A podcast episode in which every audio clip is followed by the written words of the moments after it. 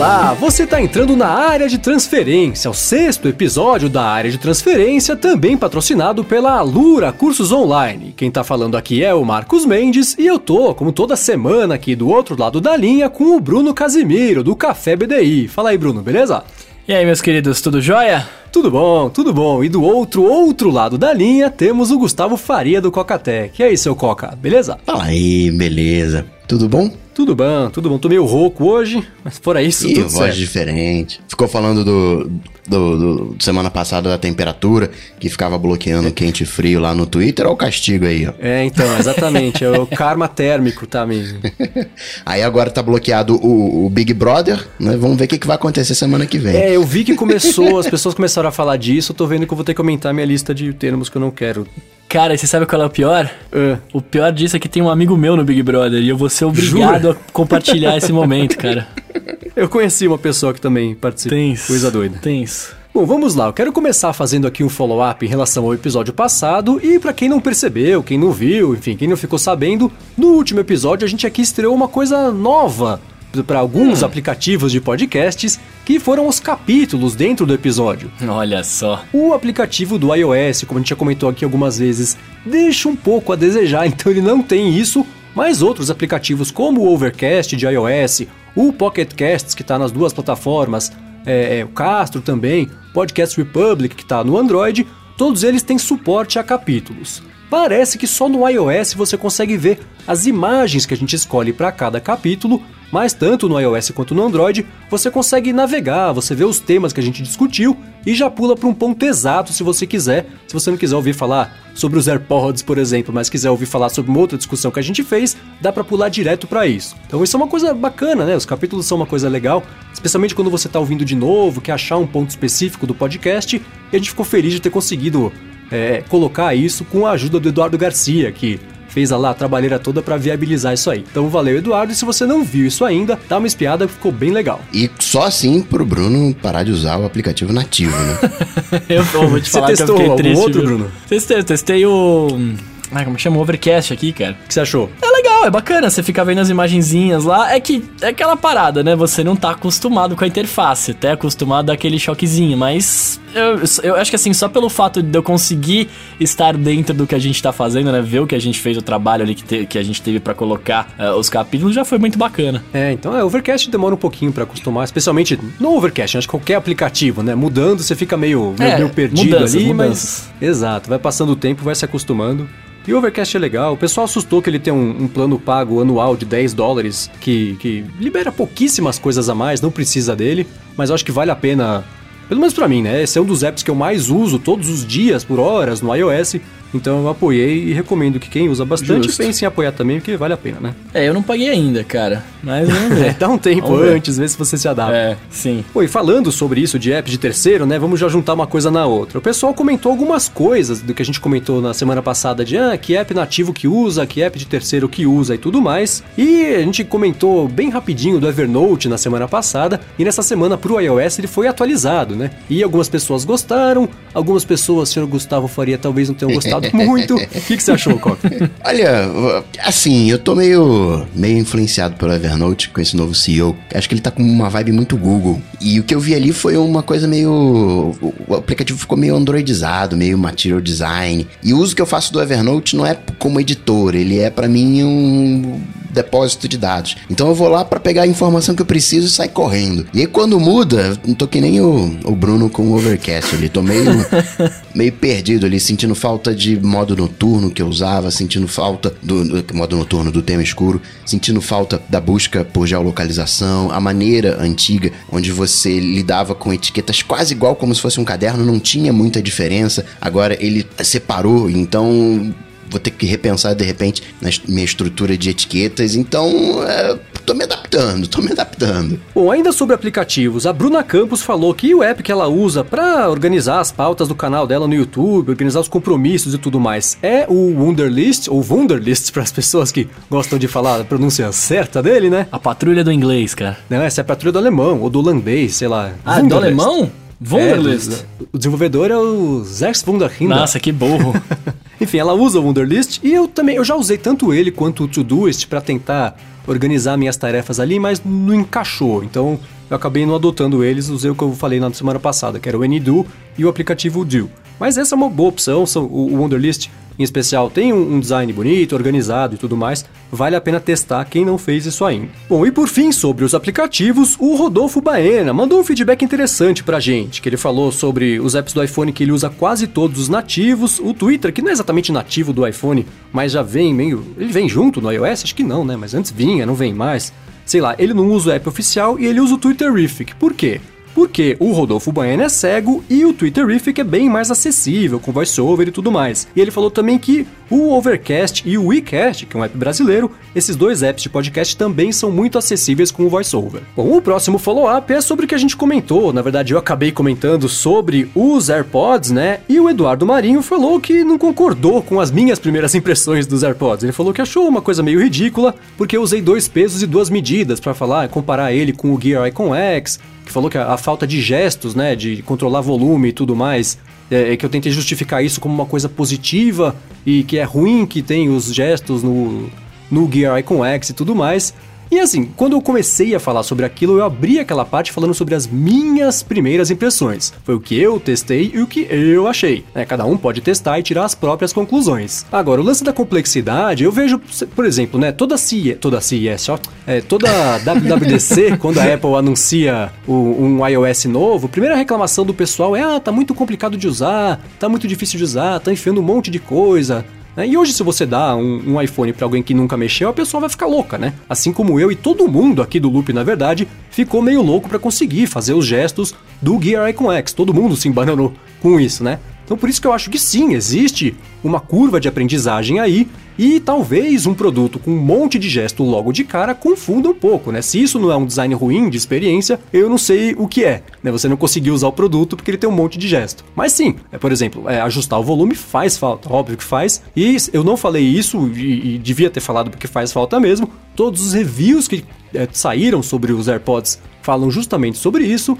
Mas isso não inutiliza o aparelho, né? Inclusive eu deixei bem claro que eu fiquei surpreso positivamente com ele, né? Eu achei que eu fosse gostar menos e não, eu testei e eu gostei. Cada um pode tirar as próprias conclusões, quando conseguir testar ou os AirPods, ou o Gear Icon X, ou os dois. E até falando desse negócio de volume, cara, eu uso bastante o controle do volume quando tô com o, o fiozinho, né? Porque aí tem o controle lá. Mas se eu tô com um fone sem fio, eu normalmente uso o próprio iPhone para regular o volume. Eu ponho a mão no bolso ali, mexo rapidinho e já era. Eu não sei é, então, se, tem... se eu sentiria essa necessidade. Só do fato de você tirar do ouvido ele parar a música, que é o principal para quando você vai conversar com alguém, né? Eu acho que volume ou não, você pode pôr a mão no bolso ali, cara. Também acho, mas talvez para ele seja uma coisa mais essencial do que sim, pra é, gente. Aí talvez o produto não seja para ele, mas eu usei e eu gostei. É tudo que eu posso oferecer, são as minhas impressões sobre uma coisa. Justo, justo. Bom, muito bem, recados dados, vamos pro primeiro assunto aqui do episódio de hoje, que é, né, essa semana o, o App.net, que é uma rede social que apareceu em 2012 a 2013, é, foi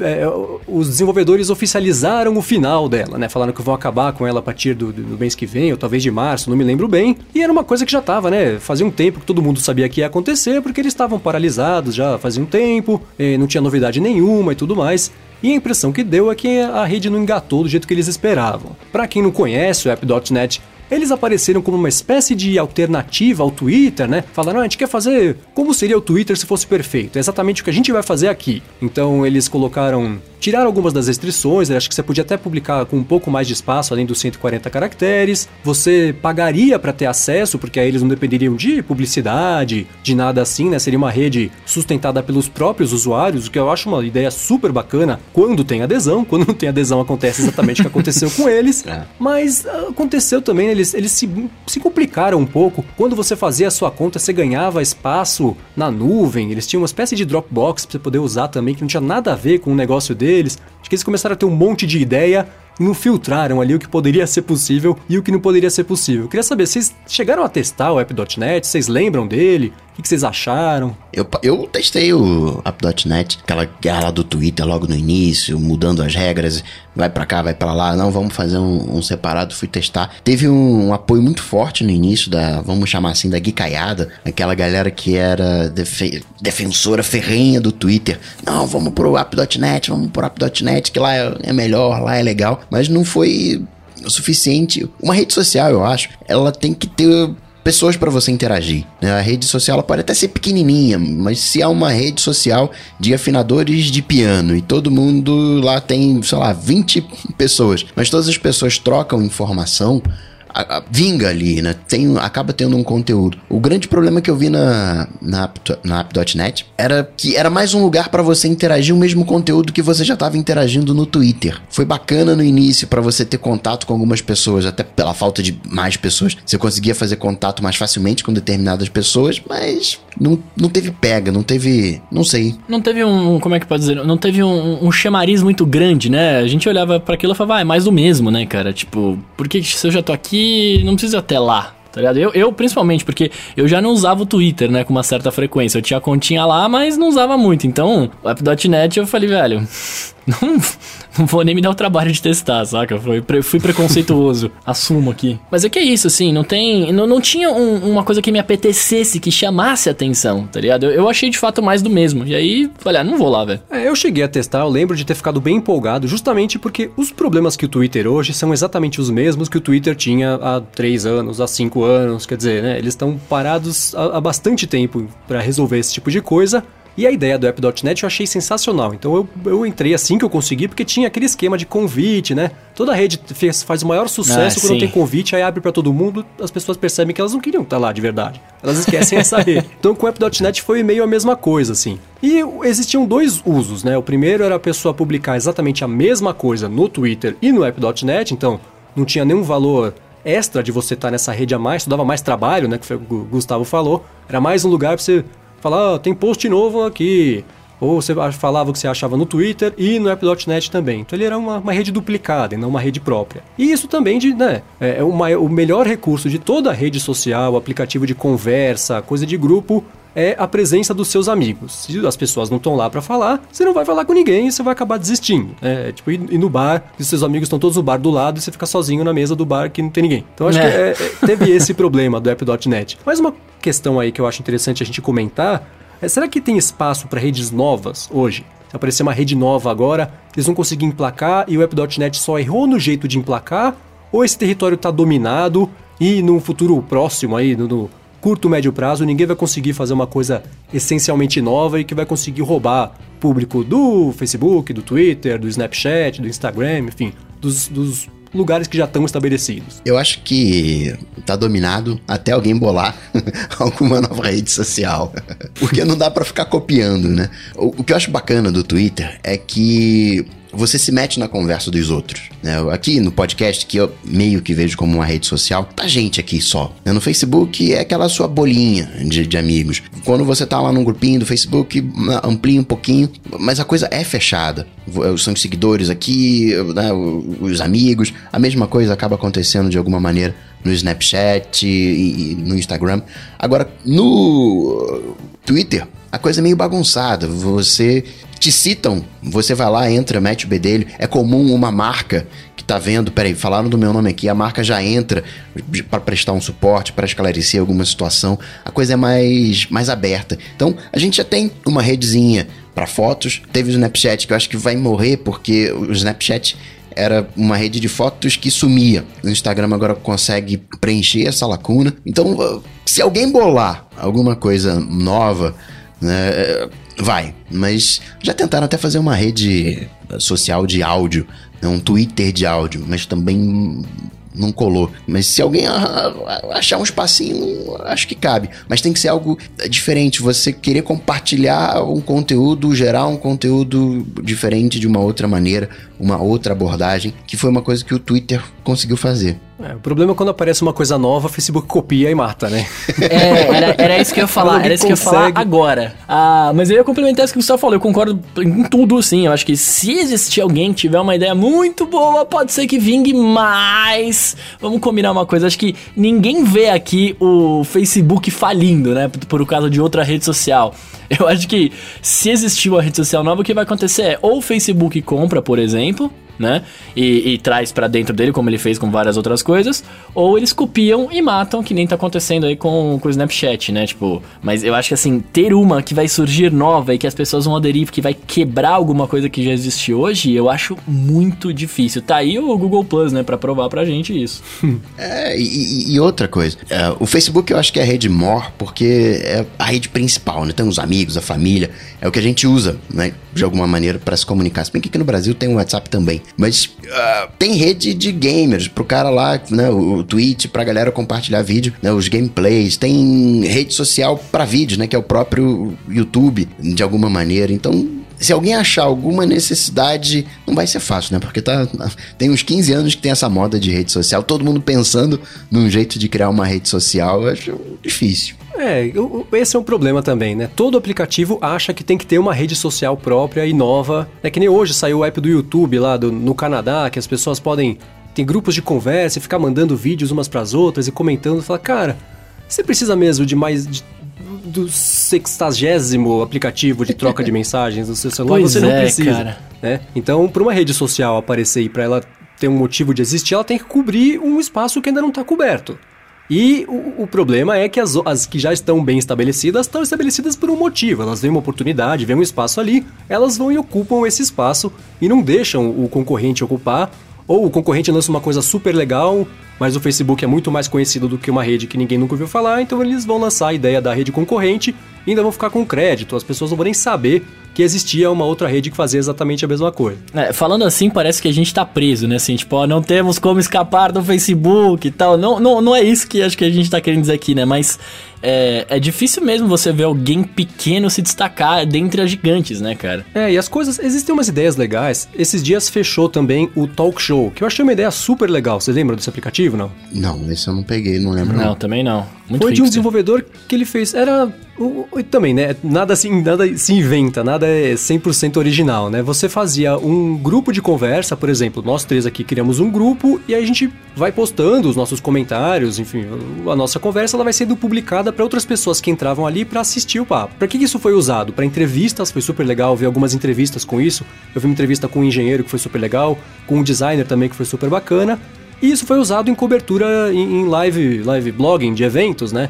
Então, ao invés, sei lá, a Apple estava anunciando o iPhone 7, uns três ou quatro blogueiros ali que, que eu acompanhava se juntaram e começaram a comentar o que eles estavam achando durante o evento. Foi super legal acompanhar esse tipo de coisa. Mas, não, de novo, né, não saiu daqui do- do- da nossa bolha aqui de tecnologia e o projeto acabou não se sustentando e morreu. Mas era uma ideia legal.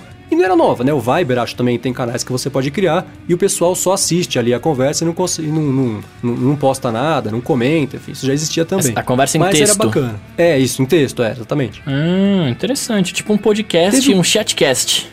Né? Isso, é, menos. exatamente. Por isso que ele chamava talk show. Então, Justo. você mostrava a conversa, show, show in the talk, enfim. É, teve um, um aplicativo Pitch que fez maior sucesso e sumiu, não sei nem se existe mais ainda. Por três dias todo mundo ficou louco com esse aplicativo e sumiu também. Então é isso, né? Ou a- é, o, o aplicativo consegue emplacar uma coisa nova e os concorrentes copiam, ou eles- os concorrentes entendem que não existe um mercado ali e não copiam, mas o aplicativo acaba morrendo, a plataforma acaba morrendo depois de um tempo. Então é complicado mesmo. Agora, uma coisa do app.net também que puxa uma discussão, uma segunda discussão que eu queria ter aqui com vocês é a seguinte: ele tinha a ideia de ser autossustentável, né? Como eu expliquei aqui, as pessoas pagariam uma mensalidade, uma anuidade, uma coisa assim. E aí você teria direito de usar a plataforma e não, não, não depend... o site não dependeria de vender as informações, propaganda e tudo mais.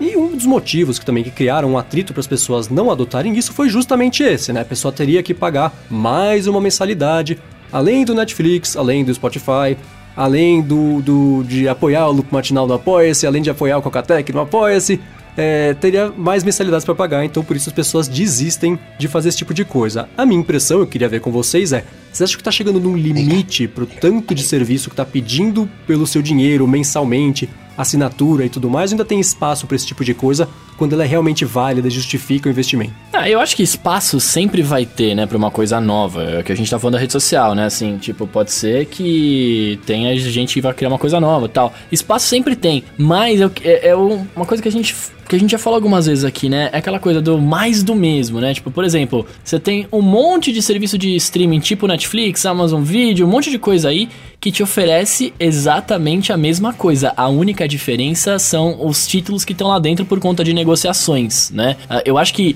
o, o que tá E mais a originais. pon- e títulos originais. É, é o que, ele, é o que eu quis dizer, é o catálogo, né? Que, que ele consegue te oferecer de diferente. Porque o serviço é o mesmo, aquele streaming lá. A mesma coisa pra música. O que eu acho que tá um pouquinho, né? Que vai ficar um pouquinho na frente vai ser o Apple Music quando eles começarem a disponibilizar vídeos também. Porque aí você tem dois serviços em um que sim é um diferencial, né? Você fala, ó, pagando esse aqui eu tenho música e vídeo, não só o vídeo, né?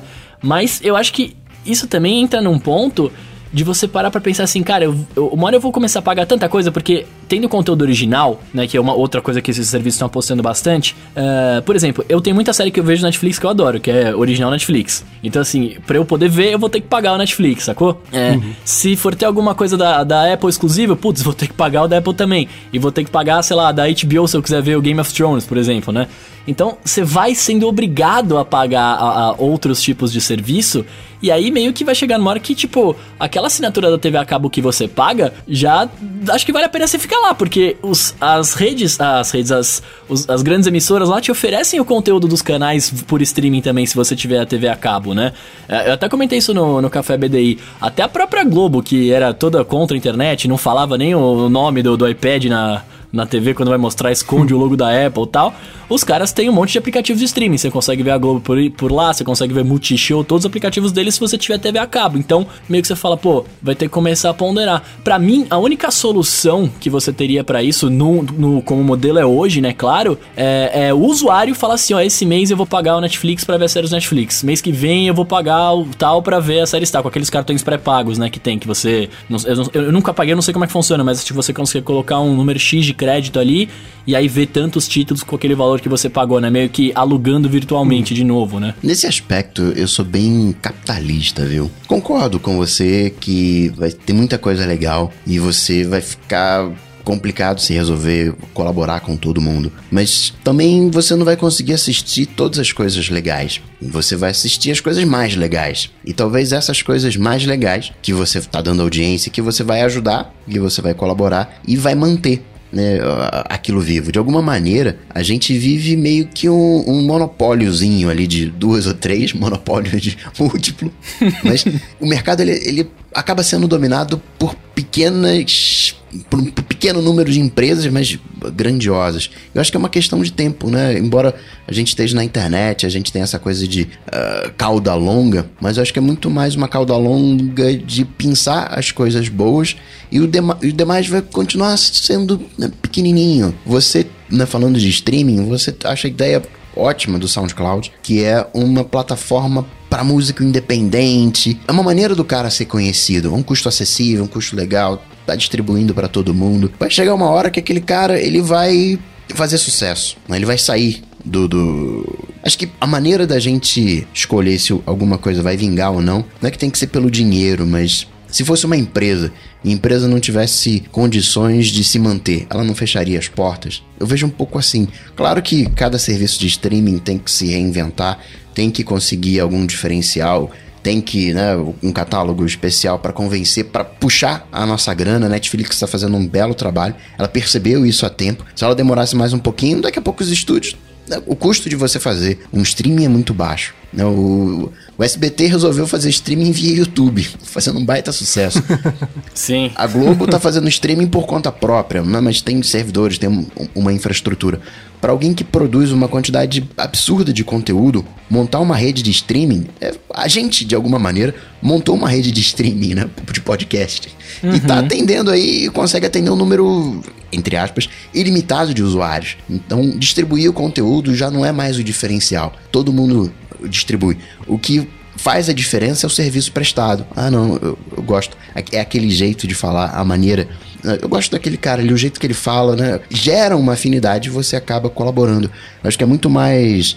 Aí já entrando no, no na música independente, nos podcasts, no, no, naquilo que você apoia.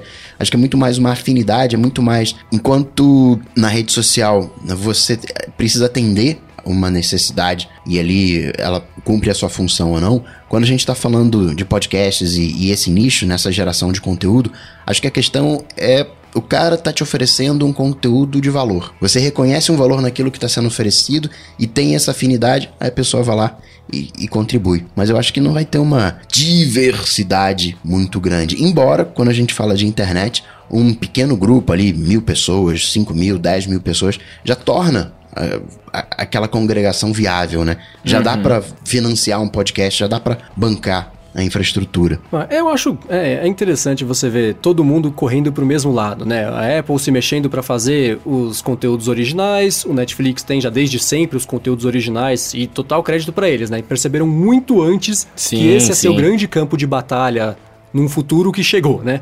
Então a impressão que eu tenho é que cada vez que eu ligo ali para acessar o Netflix, a, a, a tela de boas-vindas tem uma série nova, um filme novo. Se eu desligar e ligar de novo, tem mais um.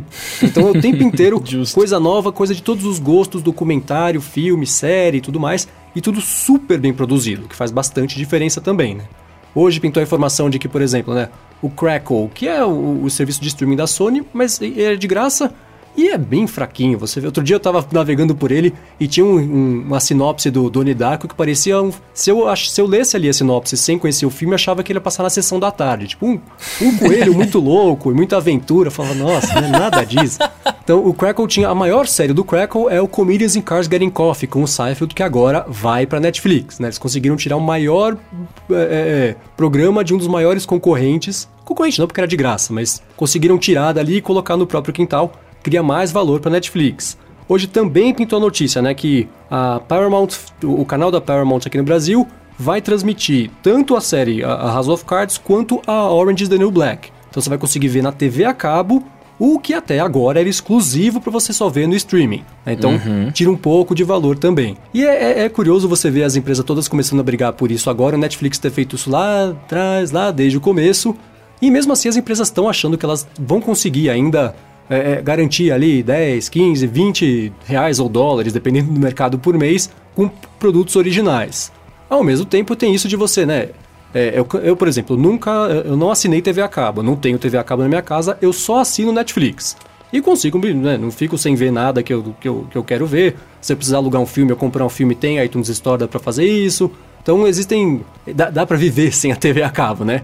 Sim, Mas, sim. por outro lado, o que eu economizo de TV a cabo é isso, né? Se eu quiser ver a série o, o House of Cards, tem que assinar a Netflix.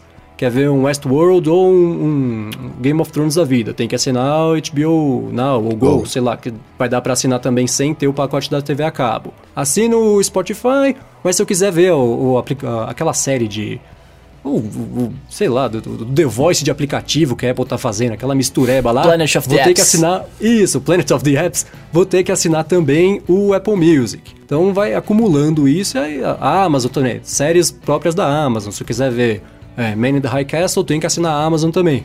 Então todo esse dinheiro que você economiza de um lado, você vai acabar gastando do outro mesmo. Ao mesmo tempo que você começa a limitar um pouco o, os outros mercados, né? É o que eu falei agora, né? O Overcast custa 10 dólares por ano. 10 dólares por ano não é uma fortuna, mas é mais uma assinatura que eu tenho que colocar uhum. ali na minha conta, né? Assinatura de domínio, renovação de domínio.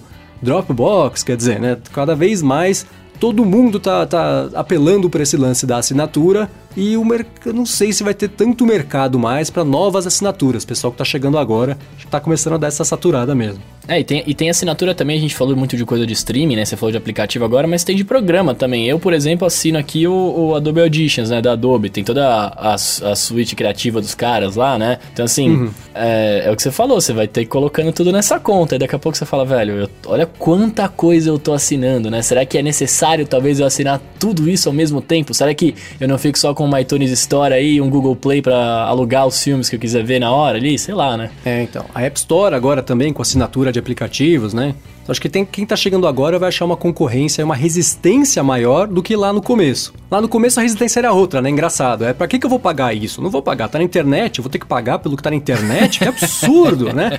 E hoje as pessoas entenderam que sim, as coisas custam dinheiro. Só que elas estão pagando já um pouquinho, um pouquinho, um pouquinho, um pouquinho para tudo e, e, começa a limitar. Uh, o mercado para novos entrantes aí, pessoal que tá chegando agora. É que é uma coisa que, que eu, eu me interessei, assim. Uh, como a gente viu que o, o, negócio da a Sony lá, né? O CEO da Sony Pictures saiu fora, vai pra Snap Inc. E, e aí as empresas de tecnologia estão mirando nela para comprar lá, né? Teoricamente. Uhum. Será que o futuro desse desse mundo aí de, de tecnologia e, e, e, e, produção de conteúdo e mídia, né? Não vai ser todo mundo virar uma coisa só? Tipo, por exemplo, sei lá, a, o Google, a Google compra a Fox, a, sei lá quem compra a HBO, alguém compra a Warner, enfim, né? Cada, cada empresa comprar um estúdio e aí todas Sei. disponibilizarem, entendeu? Eu Alguma coisa nesse tema. Já, já, já, existe um pouco disso, né? Você tem a Disney, que é dona do canal ABC, é dona do, do Lucasfilmes com Star Wars e tudo mais. As gravadoras de música, né? No final das contas, você vai subindo, subindo, subindo, subindo, e você chega na cadeira de um cara que é dono de tudo, né? De todos os estúdios, é um monte de coisa, tudo meio junto assim.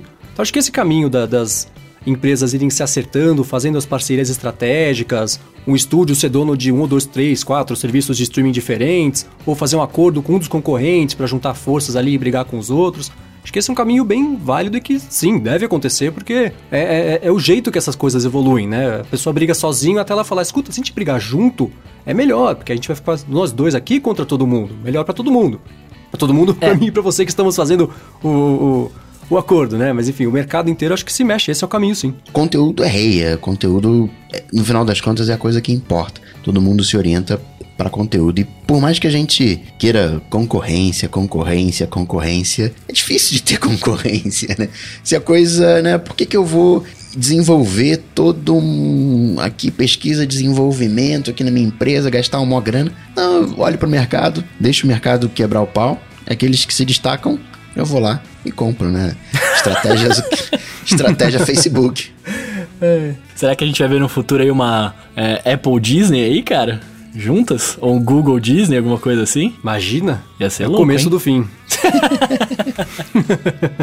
Bom, já que você falou agora do Google, eu quero puxar o próximo assunto aqui que a gente listou para falar. E é interessante, porque ele ia ser um dos Alô ADT que a gente ia fazer mais tarde, mas acho que ele tem mais perna pra gente discutir aqui, que é sobre os assistentes é, é, virtuais embutidos em caixa de som e tudo mais, né, do Google e da Amazon. Mas antes eu quero falar sobre o patrocinador aqui do área de transferência, que é a Lura Cursos Online. Bom, quem está acompanhando o podcast já conhece a Lura e você que está chegando agora é o seguinte: a Lura é uma escola, tem vários cursos online, tem quase 320 cursos em várias áreas de atuação, design, infraestrutura, mobile, programação, é, é, front-end, é business, um monte de coisa para você poder estudar. E eles têm um plano que você contrata um plano. Eles têm um plano de negócios, né? Que você contrata um plano e consegue estudar por um ano lá, fazer os cursos que eles têm a oferecer. E para você que está ouvindo aqui a oferta deles no área de transferência, eles dão 10% de desconto para você poder contratar um desses planos. Então acessa lá alura.com.br barra área de transferência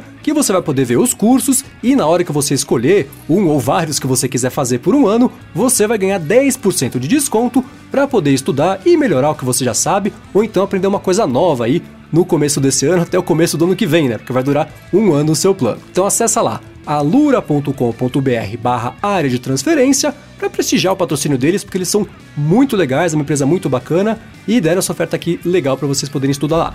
Beleza? Obrigado pela Alura, pelo patrocínio e a você por visitar lá o site deles. Obrigado, Alura. Valeu, Alura. Muito bem, o que eu tava falando do Google e da Amazon antes, e que era e era para ser um Alô ADT, mas a gente vai se estender um pouquinho a mais nesse tema específico, foi um e-mail que o Thiago Bernardes mandou pra gente falando que ele ouviu a discussão que a gente fez a respeito dos assistentes e tudo mais, e quis deixar um ponto que preocupa ele, né? Ele falou: "Ah, eu tenho aqui um Google Home no escritório, fica conectado na tomada e tudo mais, então ele tá sempre me ouvindo, né? Então, será que isso é um problema de segurança? Porque se ele está sempre ouvindo, ele, será que ele pode estar tá gravando, pode estar tá transmitindo para alguém e tudo mais? E ele falou de alguns pontos de atenção com o uso dele, né? Se ele tá, isso que eu falei, de estar tá sempre ouvindo, ele tem que estar tá linkado com a sua conta do Google, né? Não aceita múltiplas contas, mas não reconhece voz, né? Se eu chegar na casa do Gustavo e tem o Google Home lá, eu posso pedir para ver o calendário e vai acessar o calendário dele, vou ficar sabendo tudo que ele tem que fazer. Então ele falou que isso é um ponto de atenção também. E o fato só tá em inglês, né, que eles só lançaram nos Estados Unidos, mas o que eu queria trazer aqui para discussão com a gente é isso da segurança, né? Tanto o Google Home quanto o, o, Amazon Echo e todos os outros objetos conectados, inteligentes, com reconhecimento de voz, tem esse risco mesmo de você estar tá sendo espionado, de isso ser usado contra você num, num, num, julgamento, por exemplo, se acontecer algum problema. Vocês veem isso como um risco ou é, é, é, é natural, se você tem isso na sua casa, você tem que estar tá aberto a passar por esse tipo de coisa? É tenso, viu? Isso aí é tenso. Mas eu acho que só vai ser tenso pra gente que tá vivendo esse momento de transição. Porque, imagina no futuro, você vai pedir um, um Uber ou sei lá, qualquer veículo para fazer um transporte, é óbvio que ele vai ter uma câmera, ele vai saber quem é você, vai fazer um reconhecimento facial.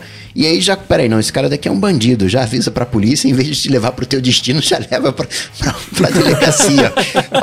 Tem um mandato, vai lá, você tá preso. Então, é, parece uma coisa meio futurista, mas se você tem uma grana no banco, a justiça vai lá, né, o juiz manda uma cartinha e apreende os seus bens. Você perde o acesso à sua grana, né? Então tem a busca e a apreensão. Então é, eu gosto muito de fazer, quando cai para uma linha de mundo digital, eu gosto muito de fazer uma análise, comparar com o mundo offline e a gente vê que já é assim de alguma maneira. Antigamente, os religiosos que, né, me perdoem, mas antigamente, com mais força, hoje isso diminuiu, você tinha aquela coisa da confissão. E era uma maneira do padre saber. Era, era sigiloso, era uma pessoa que você confiava. Mas o padre meio que sabia tudo aquilo que estava acontecendo ali no, no, no, nos arredores, né? Ali na, na paróquia. E você tem que confiar em alguém no final das contas. Né? A privacidade, eu gosto muito de definir privacidade como uma maneira como você estabelece seus relacionamentos. Tem pessoas que têm o seu número de telefone, outras não. Tem pessoas que são boas para você sentar num bar para conversar, outras que são boas para você ir no cinema, outras para você jantar. E umas frequentam a sua casa ou não. E assim você vai criando intimidade através dessas relações de privacidade. Se uma empresa, seja ela qual for, é confiável, e por confiável você passa as informações para ela ela analisa, te dá um, um ganho em cima disso, talvez até ela ganhe financeiramente mas reverta para você em benefício e não quebre esse teu contrato de privacidade. Não pegue as tuas fotos e faça um, um celebgate, que a gente tá né, correndo esse risco. E tende a acontecer cada vez mais com o mundo conectado, mas não sei, é difícil, é difícil isso, né? Pesar isso tudo. Cara, eu, eu, eu tenho uma eu tenho uma opinião muito menos profunda do que essa, mas é muito parecida, na verdade. Eu, eu não me incomodo que as empresas estejam me ouvindo aí. Eu, eu inclusive, sou a favor. Eu, eu, tenho todo, todo o lance da segurança. Eu tenho, eu tenho essa noia mesmo, eu tenho da conspiração, tá, os caras estão ouvindo a gente, pá, mas. Eu, eu não me incomodo muito porque eu sou a favor da tecnologia avançar, eu sou a favor de tudo que puder melhorar a nossa vida aí, né? Se, pô, eu vou ter o Google Home ali e eu falar pro, pra ele fazer alguma coisa para mim e ele fizer e ao mesmo tempo ele tá gravando que eu tô cantando no chuveiro, tipo assim, no whatever, né, pra mim. Contanto que a empresa honre o seu contrato de privacidade ali e não divulgue esse tipo de informação, né, claro. Mas eu acho que é, é, eu concordo também com o que o Gustavo falou. Isso é, é um problema que as pessoas que vão chegar mais pra frente não vão sentir porque eu acho que elas vão estar acostumadas. Vai ser meio assim. Sabe? Tipo, olha, você tem aqui o Google Home na sua casa, ele te escuta, cara. Mas fica tranquilo, porque é assim desde que mundo é mundo, né? Pra, essa, pra essas pessoas que vão chegar, né? Pra gente como a gente tá nessa transição mesmo, tipo, você fala, pô, antes não tinha quase nada, agora eu tenho o meu videogame na minha casa, tá me ouvindo. Como assim? O que, que ele tá ouvindo, né? O que, que eu posso falar na frente dele?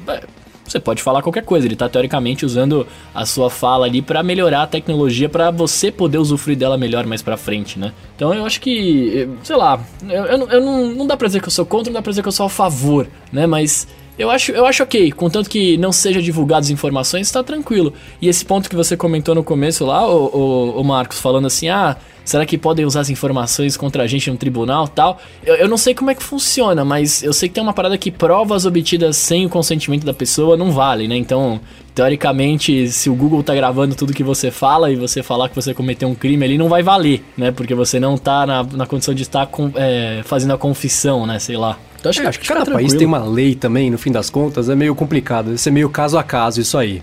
Agora, o que é isso é, é interessante você ter tocado nesse ponto das próximas gerações, assim, a certeza é que as próximas gerações não vão nem ter a expectativa da privacidade, né? Vão é. achar é. que está sendo, está sendo invadida. É assim e pronto, porque desde do ano 2028, quando mamãe me deu um iPhone, ele já não tinha privacidade, então eu não preciso me preocupar com isso. Acho que é uma coisa meio por aí também. Agora, o lance do Google Home, até própria Siri, né? Todos eles, em teoria, funcionam com a premissa de que eles estão sempre ali ouvindo o que está acontecendo e tudo está sendo descartado. Até o momento que você fala lá a palavrinha mágica de cada um dos sistemas que ativa o assistente pessoal, dali uhum. em diante ele começa a capturar o que você está falando para poder processar, mandar para o servidor, trazer o resultado de volta, enfim. É assim que ele funciona, né? Agora, eu, eu acho que sim, se você. É, é, é difícil isso, né? Porque quando o, o Eric Schmidt lá falou uma vez: Ah, vocês estão com. tem objetos conectados e tudo mais, ou. ou é, as pessoas podem. Será que elas têm que ter medo de serem incriminadas? Aí ele falou: ah, se você não quer ser incriminado por uma coisa, não conte pro Google o que você fez. Quer dizer, foi no comecinho de assistentes virtuais e tudo mais, falou, ah, se você não quer, não faça. E não é por aí, né? As informações têm que ser protegidas. Por outro lado, é óbvio, né? não faça coisas erradas. Mas se você fizer, você está sujeito a que elas sejam descobertas de um jeito ou de outro.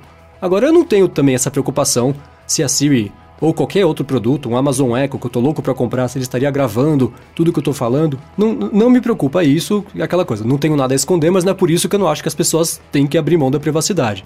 Pessoalmente, não, não, não é uma coisa que me preocupa. Eu acho que sim, você tá sujeito ah, isso tá gravando, né? Teve o caso de um cara uma vez que falou: Ah, tava conversando com a minha esposa que a gente precisava comprar abridor de lata e no dia seguinte apareceu um monte de oferta de abridor de lata quando eu entrei na Amazon. Então, e ele tinha um Amazon Echo. Aí eles não sabiam se já tinham pesquisado ou não por abridor de lata, ou se o Amazon Echo tinha captado ali a mensagem e falou para a Amazon para ela começar a mostrar os anúncios e tudo mais. Acho que isso acontece, né? O Gustavo mesmo, não teve isso de um amigo seu que você, você pensou em mandar um e-mail? Como é que foi? Eu copiei, copiei o e-mail na área de transferência e foi sugerido como, como pessoa que eu conhecesse, como amigo. E aí, totalmente possível monitorar a área de transferência, uma coisa que né, já acontece. Você tem um tem uma, uma framework que alguns aplicativos usam para ganhar dinheiro. Você pega aquela framework, coloca no, no seu aplicativo Android, Silver alguma coisa. Basicamente, o aplicativo abre o microfone e ele fica capturando o som ambiente. E com isso eles sabem o que, que você está vendo na TV. E aí é uma estimativa de audiência. Tem meios, né? Tem tudo documentado, galera usando aí, ganhando grana em cima disso. Então, não é o caso do Google barra Alexa, tá restrito e Siri também entra nessa. Mas tem um. A galera tá usando aí de maneiras é, curiosas. Onde é que isso vai parar? Vamos abrir a câmera para ver se quem tá lendo o e-mail é realmente a pessoa. E se for uma outra pessoa, vamos mostrar uma propaganda diferente lá, um conteúdo diferente de acordo com quem tá ali. Tem um. Tem coisas acontecendo aí que uma empresa, imagina uma empresa, de repente tem seus projetos vazados. É tenso, é uma preocupação que a gente tem hoje e não sei como é que a gente vai resolver isso no futuro, não. Não vejo. Não sei que lado que a gente vai escolher. Tem vantagens e desvantagens sérias para os dois lados. É, do ponto de vista de empresa e tudo mais, é bem mais complicado, né? Eu penso do ponto de vista pessoal porque ele é uma decisão um pouco mais simples, né? No fim das contas mesmo, você vai ter que achar uma empresa que te passe confiança e ou você usa pelo menos as soluções dela ou você deixa de depender ou de receber ou de contar com a tal da inteligência artificial, o machine learning, né? Te sugerir a rota para a entrevista a hora que for da hora de sair, porque já está trânsito, teve um acidente, vai te sugerir outra rota. Se não tiver acesso ao calendário não vai, é, e, e ao, ao trânsito sua localização, não vai conseguir sugerir isso. E no fim das contas é isso, né? Você encontrar a empresa que mais te dá confiança e trocar sua privacidade pela comodidade de alguns dos serviços. Ou então deixar de usar os serviços e manter a sua privacidade intacta o quanto você conseguir, porque mesmo assim acho que não vai ter muito como escapar da coleta de algumas informações. Exato. E, e eu acho que assim, no fundo, no fundo, o que, o que precisa ter é, é uma parada chamada limites, né? É, e, e, isso varia com cada pessoa, né? Por exemplo, a gente que é, gosta de tecnologia, sabe como as coisas funcionam e tal, a gente tá. Acho que a gente tem um, um limite um pouco maior, né? uma aceitação maior da tecnologia influindo na nossa vida, né? Mas, por exemplo, meu pai, que tem hoje 71 anos, né?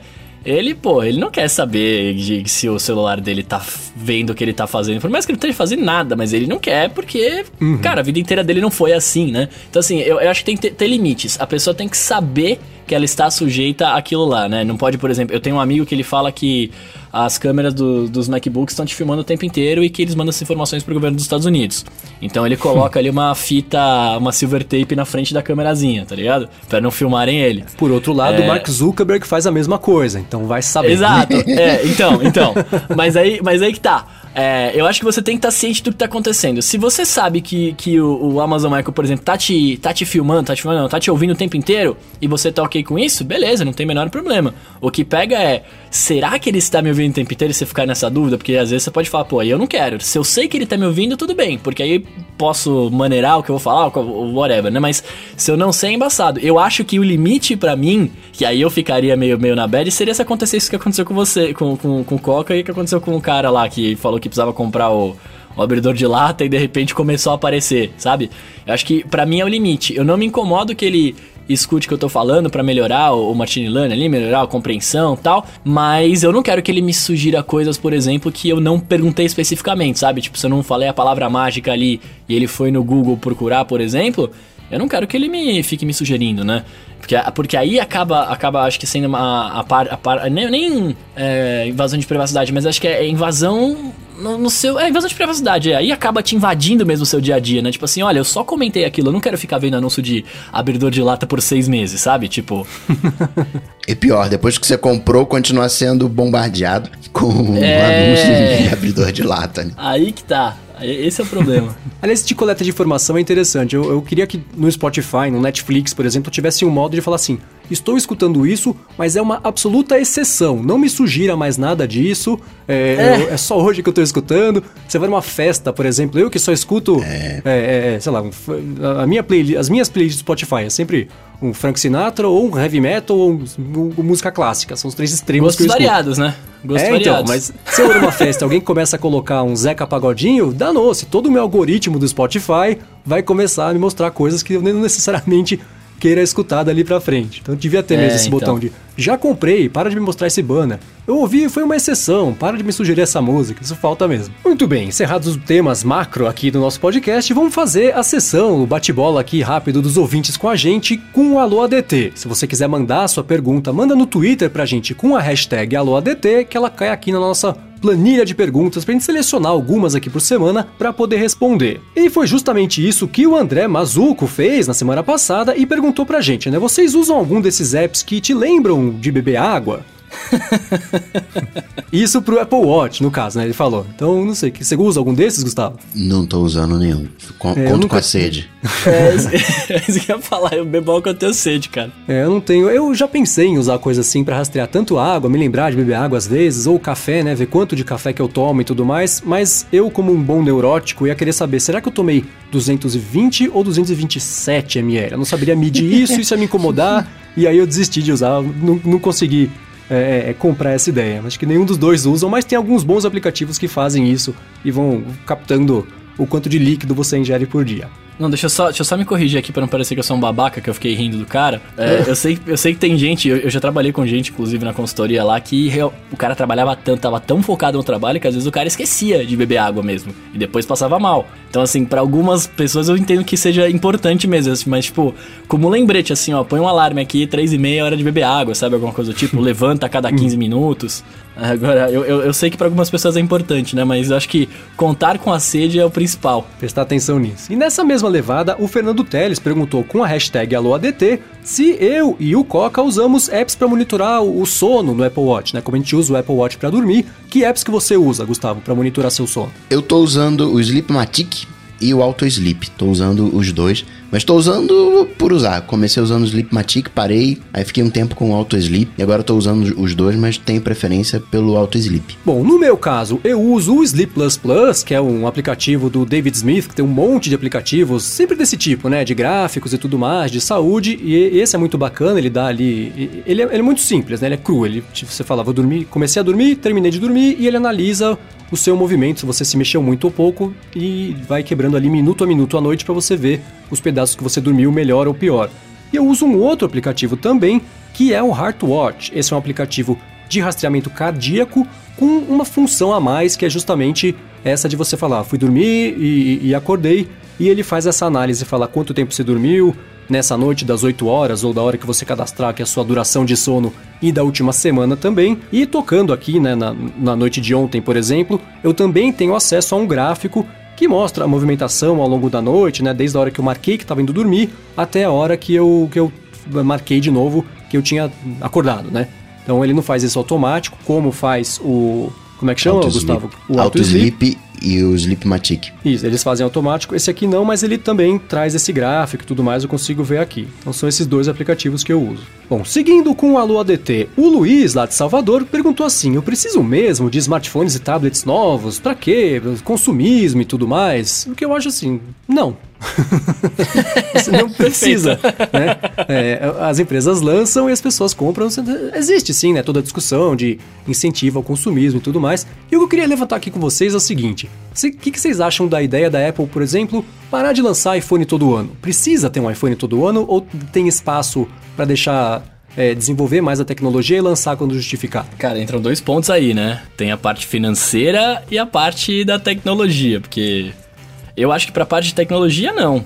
Porque se você parar para pensar, é, o que eles vêm fazendo é modelo novo com teoricamente inovações e modelo S com melhoria de hardware, né? Tipo, não tem praticamente uma super mudança, né? Só tipo, ah, mais memória, aí, ah, tá mais rápido, mais fino, é sempre o smartphone mais rápido que a gente já fez até hoje, blá blá, blá toda aquela coisa, né? Agora, quando é. a gente fala financeiramente, eles precisam lançar para poder, né, ter a, ter a receita anual deles, que o iPhone é a maior que eles têm, né, querendo ou não. Uhum. Eu acho que isso para todas as empresas tem um pouco disso, né? Imagina só qualquer empresa que decida. Eh, alguém toma a decisão, não lançaremos um. Um, um a, a, Samsung ou a LG fala assim: não lançaremos um flagship esse ano, porque do último ano para agora não tem nada de essencialmente novo, então a gente vai segurar pro ano que vem. É, é, se uma empresa fizesse isso, todo mundo ia primeiro cair em cima da empresa, né? Que absurdo! Eles estão deixando o bonde passar. Imagina se a Apple deixa de lançar o iPhone esse ano, por exemplo. Ah, é o fim da Apple, tá vendo? Tô falando é, que ela nossa. tava aí, indo pro buraco. Então, por outro lado, eu, eu acho que nos últimos dois, três, quatro não, mas nos últimos dois, três anos, a, as grandes melhorias de hardware estão estão demorando mais para acontecer, né? Do último iPhone para esse é uma mudança muito pequena, do penúltimo pro, pro, pro outro também uma coisa muito pequena. Então, é, não sei, se tivesse esperado dois anos para lançar um iPhone, por exemplo, o impacto dele teria sido maior. Por outro lado, a Apple teria deixado de vender tanto quanto ela vendeu. Então tem de fato esses dois lados. Mas no fim das contas mesmo, é aquela coisa, né? Compra quem quer, não tem muito segredo, né? Exato. Agora, eu, eu, eu acho o contrário, sabe? Eu acho que devia ter iPhone novo todo mês. Né? Melhorou um pouquinho o processador, lança logo. Aí, porque fica essa coisa, né? Às vezes você perde o telefone, quebra, enfim, precisa trocar. Não, não vou trocar agora não, porque daqui a três meses vai sair um novo. Aí você tem é que comprar verdade. um outro, né, mais fraquinho para passar aqueles três meses, depois você vai e compra o outro, assim. Tem aquela coisa de... Esse lançamento anual meio que te obriga também a... a ficar naquela expectativa, né? De não, não, peraí, vou, vou lançar e tal, as novidades. Por mim, Melhorou o processador? Melhorou a câmera? Vai soltando, vai, vai soltando. Não precisa fazer um grande lançamento, é. não. Aí entrariam os telefones Exato. modulares, né? Que ninguém quis. Telefone Lego, Project Ara. É, exato. Não, mas, mas, acho que o ponto é esse mesmo. Talvez não precisasse ter um grande anúncio todo ano. Olha só o nosso evento aqui para melhoria de hardware, tá ligado? Não. Você faz todo de hardware, assim, de upgrade, assim, tipo, com mais memória e tal. Você faz lá, que nem o Coca falou, lançou o processador melhor, melhor já, já põe no, no próximo iPhone e tal, que, porque o que a gente quer que ver mesmo MacBook, não é... Né? É, exato, que nem o MacBook, tipo, ficou mocota sem lançar alguma coisa da hora até lançar agora da hora, entre aspas, né? Que tem gente que não gosta, mas da Touch Bar. É, o MacBook antes também tinha é, upgrades de hardware que eram anunciados com, com press release, não precisa fazer evento, nada assim. Exato. E embora, tá sempre atualizado, né? Mas acho que estamos muito longe disso e apesar de eu achar que não tem mais justificativa para sair telefone todo ano, isso vai continuar acontecendo. Com o iPad e o Apple Watch, por exemplo, foi diferente, né? O iPad está mudando aí para já um ano e meio, o Apple Watch também teve mais ou menos essa janela, mas essencialmente para telefones eu acho que vai acabar saindo todo ano mesmo, só porque todo mundo lança todo ano, então todo mundo vai continuar lançando todo ano. Sim, mas o iPad foi mais marketing, né? Porque eles lançaram um modelo grande e depois lançaram fazer a mesma coisa menor. É, né? é. Aí, tipo, aí falou assim: ah, não, vamos segurar esse aqui porque o coisa dele ainda tá bom. Agora, teoricamente, esse ano deveria vir alguma coisa da hora. E aí, e aí também é um problema, né? Porque eu, por exemplo, tô com a expectativa lá em cima. Apesar de que acredito que não vai vir nada, mas a expectativa tá lá. Eu quero ver um evento bom, né? Então. Bom, seguindo, o Rafael Gomide perguntou pra gente com a hashtag AlôADT qual que é a nossa opinião sobre jailbreak. Ainda tem necessidade de fazer e tudo mais? O que, que vocês acham? Eu acho bom ter o jailbreak porque é aquela coisa da, entre aspas, inovação. É uma maneira de. Tem essa treta aí de monopólio e tal, não sei o quê. É uma maneira de. Quem quiser fazer, que faça, né? Deixa lá a galera fazer e tal. E nessa surge alguma coisa que de repente a Apple pode aproveitar. Esse é o, é o lado bom, né? Coisas fechadas, é, é sempre bom ter um lugarzinho assim para você, para você fugir. Mas hoje não vejo necessidade, ah, é mandatório fazer um jailbreak. Não vejo assim. É, eu vou te falar que eu fiz muito pouco também, cara, no começo assim, porque eu nem sabia direito como é que funcionava, então eu falei, ah, quero ser livre. Aí eu fiz. Mas depois eu falei, ah, não precisa, principalmente porque também tem, tem o lado positivo que o Coca falou, que eu concordo 100%, mas também tem o lado negativo, né? Dos caras quererem piratear aplicativo, né? E por aí vai. Então eu, eu, acho que não tem necessidade, assim, tipo, a não ser que você queira fazer, testar, né? Propor alguma coisa nova. Eu vi, inclusive, muito tempo atrás, um cara que fez um. um um iOS ali que você bem parecido com o macOS, que você conseguia abrir tudo em janela, tudo direitinho no iPad. Isso uhum. eu acho muito bacana, né? O cara criou um, um, conceito de conceito, né? Ele fez, ele pegou o que já tinha no, no Mac e pôs no iPad e funcionou legal pro cara, né? A Apple podia se inspirar e fazer alguma coisa parecida. Eu adoraria, mas. é... Eu também aqui seria bom. Nossa, achei irado, mas enfim. Mas também tem o lado, o lado negativo, então sei lá, né? Pra quem não, não manja disso aí, acho que não tem necessidade, pode viver com o que o, o próprio iPhone te oferece. É, eu tenho, eu, eu sou. Eu, tem dois jailbreaks, né? Tem o jailbreak de liberar funcionalidades, que é o que vale a pena discutir, e o jailbreak da pirataria, que eu acho deplorável, não vale nem a pena citar.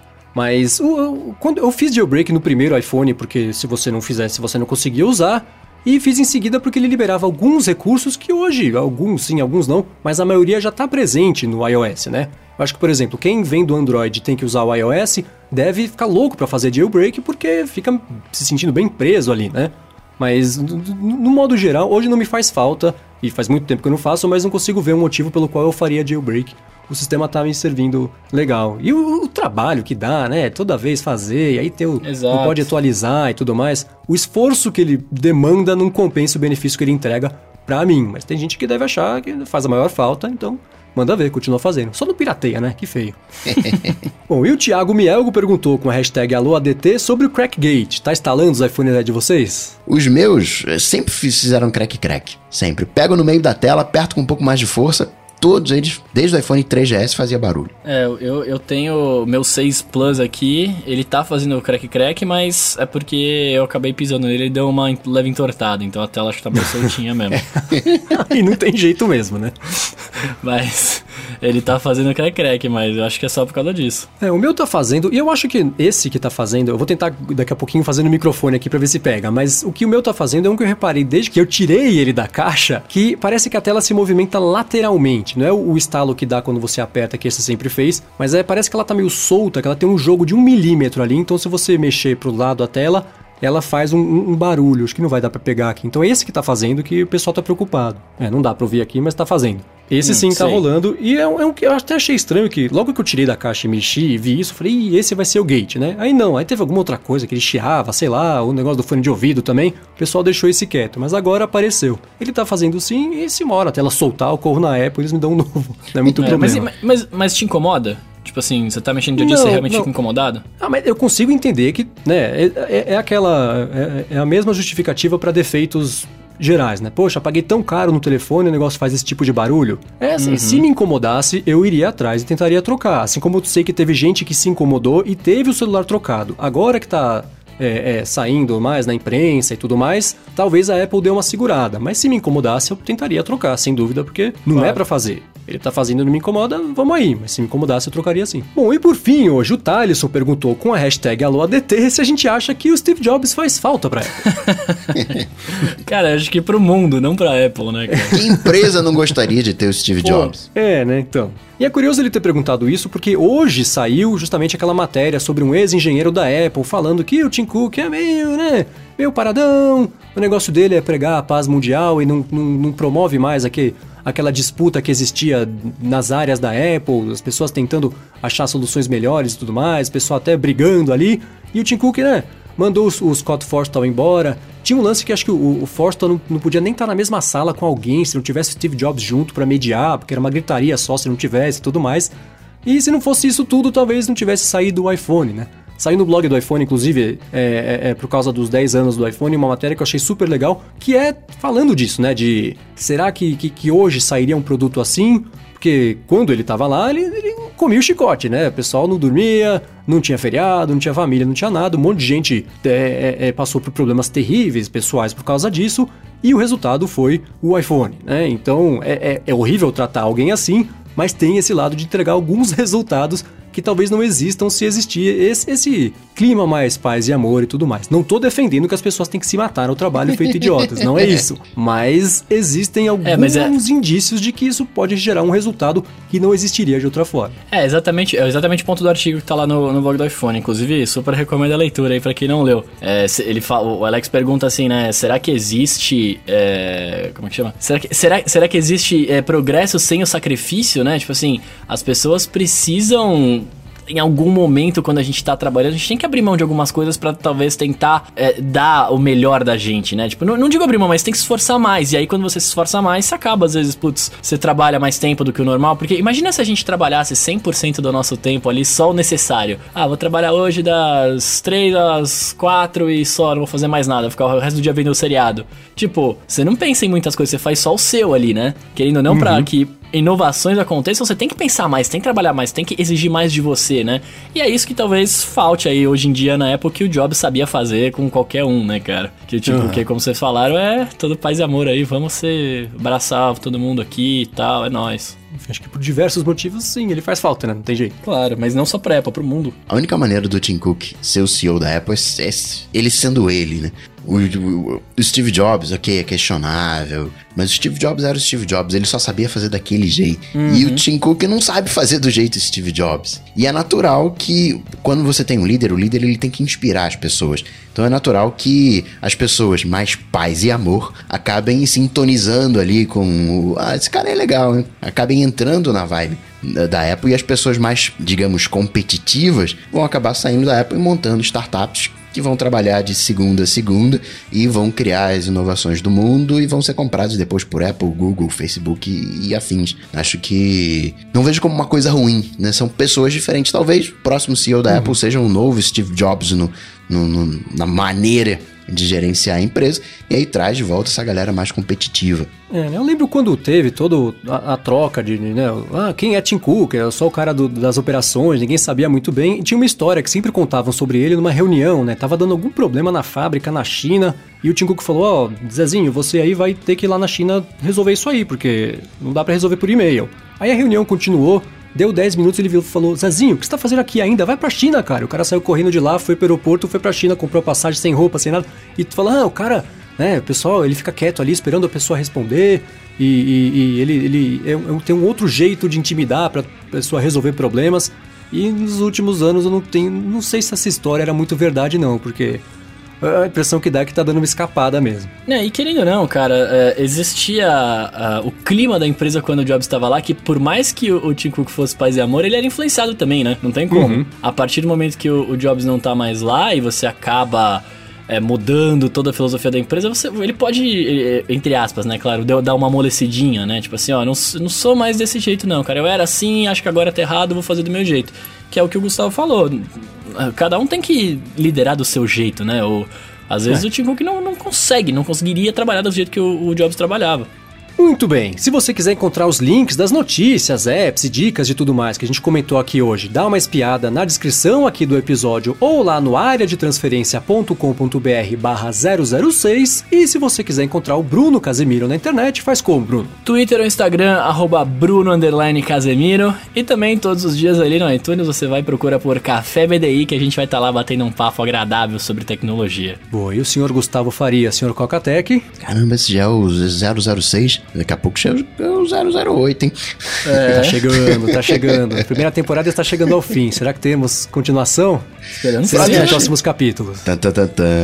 Pra me achar, muito fácil, né? Bate lá no, no Google, entra lá no Google, Coca-Tech, que você me acha. Tem podcast, tem tudo tudo tá lá, só achar que lá no Google que ele te ajuda a ter todas as referências. Beleza, se você quiser me encontrar na internet, procura por MVC Mendes no Twitter ou então lá no Loop Matinal, que é o podcast aqui do Loop Infinito, que também é diário sobre tecnologia e tudo mais. Obrigado à Lura pelo patrocínio aqui de mais esse episódio, obrigado por escutar. Se você tá curtindo o podcast, não só o episódio, mais o podcast, deixe um review lá no iTunes, comenta com os amigos, ajuda a divulgar o área de transferência.